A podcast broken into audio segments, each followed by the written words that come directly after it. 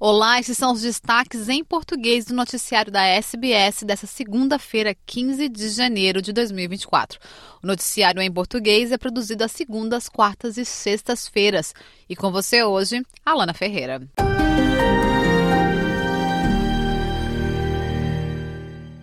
A polícia de Queensland está investigando pichações de pró-Australian Day em uma das cidades perto de um Woolworth, onde um sinalizador também levou à evacuação de apartamentos próximos ao local. As tensões aumentaram devido à decisão de vários varejistas líderes no país, incluindo Aldi, Woolworth e Kmart, de não estocar mercadorias do Dia da Austrália, da Australian Day, antes do feriado nacional de 26 de janeiro. O primeiro-ministro Anthony Albanese alertou o líder da oposição federal Peter Dutton para considerar o impacto negativo que os seus apelos ao boicote poderiam ter sobre os funcionários dos supermercados.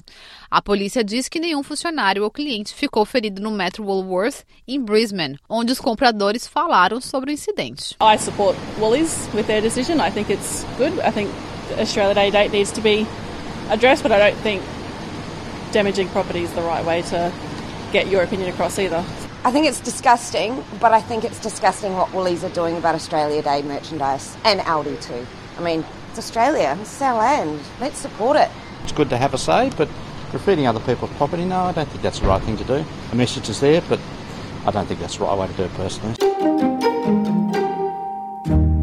Os povos originários das ilhas de Tui perderam um processo histórico no Tribunal Federal contra o gigante de gás Santos pela construção de um gasoduto no Mar do Timor. El Dediklariu Simon Munkará iniciou um processo civil contra Santos em outubro, argumentando que o planejado Oleduto Barbosa, no valor de 5,7 milhões de dólares, ameaçaria locais de patrimônio cultural sagrado. No início de novembro, a juíza Natalie Charlenworth concedeu uma liminar provisória de emergência que interrompeu os trabalhos em uma das pipelines de exportação poucas horas antes do início previsto. No entanto, ela agora rejeitou o caso dos habitantes das ilhas de Tui e decidiu que eles terão que pagar os custos à empresa de gás Santos. Os aborígenes e as pessoas das ilhas do Estreito de Torres podem ter acesso acesso a aconselhamento cultural, Serviço de Conselho Aborígenas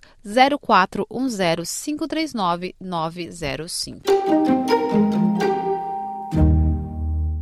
O surto de cólera de Zâmbia matou pelo menos 351 pessoas, enquanto o país luta para conter quase 9 mil casos ativos. Parentes de pessoas em tratamento de doença reuniram-se em frente a um estádio da capital Lucasa, à espera de notícias sobre os seus entes queridos. A ministra de Saúde, Silvia Mazebo, visitou o centro para expressar sua condolência e disse às famílias que elas não deveriam participar dos enterros. And I've also told them that they cannot have funerals at their homes by bringing people. I've also told the general public not to attend funerals anymore, to avoid those funerals, especially if somebody has died from cholera because, you know, they are risking their life. And I think in the beginning it was a bit difficult, but I can tell you that generally I think the message is sinking. A doença é transmitida através de água potável e alimentos contaminados, o que foi agravado pelas fortes chuvas em áreas pobres e superlotadas. A quarta melhor tenista americana Coco Gauff começou sua campanha no Australia Open com uma vitória decisiva de 3-6 e 3-0 sobre a tenista da Eslováquia, Ana, Ana Shimdlova. A atual campeã do Open dos Estados Unidos venceu os últimos nove jogos depois de depois de algumas dificuldades no primeiro set, precisando de apenas 60 minutos para encerrar o desafio da eslovaca Shimedlova. A jovem de 19 anos disse ao Canal 9 que estava feliz com seu desempenho. Yeah, uh, I was a little nervous the first set. Um, and yeah, I think I did well returning. Um, and then I found my serve uh, towards the end. And um, in the second set, uh, I, this is my third time playing her. She's a tough player to play, but I'm happy with how I was able to manage my emotions today.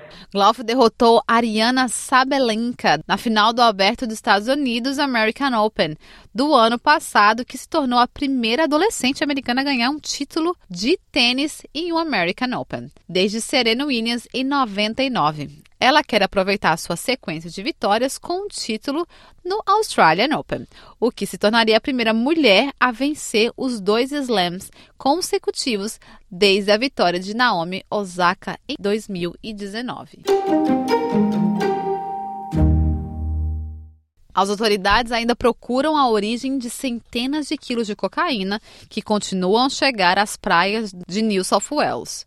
A polícia começou a trabalhar com um especialista de análise de correntes oceânicas para determinar quando e como as drogas foram parar na água. Cerca de 213 quilos de suposta cocaína foram encontrados na costa de New South Wales desde os dias anteriores ao Natal, em locais que vão desde a costa do centro-norte até a Baía de Jervis, no sul. No comunicado, a polícia lembrou o público de denunciar qualquer pacote suspeito às autoridades. Equador prendeu pelo menos 40 pessoas por terrorismo na última semana. O país enfrenta uma onda de ataques de grupos de facções criminosas pelo controle de rotas de tráfico de drogas que saem do Equador para outras partes do mundo. Um dos incidentes que recebeu cobertura internacional foi a invasão de 13 membros de um dos grupos de criminosos a uma rede de TV nacional em um programa de notícia ao vivo. O presidente Daniel Naboa decretou estado de emergência no país como explica a repórter Akemi Nitahara, da Rádio Nacional, Rio de Janeiro. Pelo menos 40 pessoas foram presas na última semana no Equador, acusadas de terrorismo. O país vive uma situação de violência nos últimos anos provocada por grupos narcotraficantes. Durante a semana, o presidente Daniel Noboa declarou que o Equador vive uma situação de conflito armado interno e decretou estado de emergência de 60 dias, com um toque de recolher noturno nacional, após a fuga da prisão de Adolfo Macias, líder do grupo conhecido como Los Tioneiros. Outro decreto classificou como terroristas 22 grupos criminosos e encarregou as Forças Armadas de elaborar a estratégia de segurança. Na província de Esmeraldas, na costa noroeste do país, três pessoas, incluindo um adolescente, tiveram a prisão preventiva decretada por suposta participação em atos de terrorismo, após incendiarem um veículo na cidade de Atacames. O mesmo aconteceu em Tunguraúa, na região da Serra, onde 15 integrantes de uma organização foram presos preventivamente por atentar contra polícias e agentes penitenciários no Centro de Reabilitação Social de Ambato. As 13 pessoas, incluindo dois adolescentes que invadiram uma emissora de TV em Guayaquil, também foram acusadas de terrorismo por agressões e ameaças aos jornalistas e técnicos do canal. E nesta sexta-feira, a Polícia Nacional informou que prendeu um terrorista com três armas de fogo e 17 cartuchos em Guaias, na costa, além de dois com um fuzil, uma submetralhadora e uma pistola em Guayaquil. As últimas prisões aconteceram em Manabi, seis ligadas ao tráfico de drogas, com dois fuzis e outras cinco armas de fogo.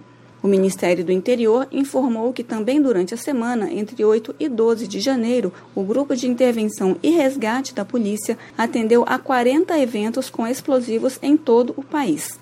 A Polícia do Equador informou que seis pessoas fugiram da penitenciária do litoral, em Guayaquil, na noite de sexta-feira, sendo que dois foram recapturados neste sábado com informações do Diário Público do Equador El Telégrafo, da Rádio Nacional do Rio de Janeiro, Akemi Nitahara.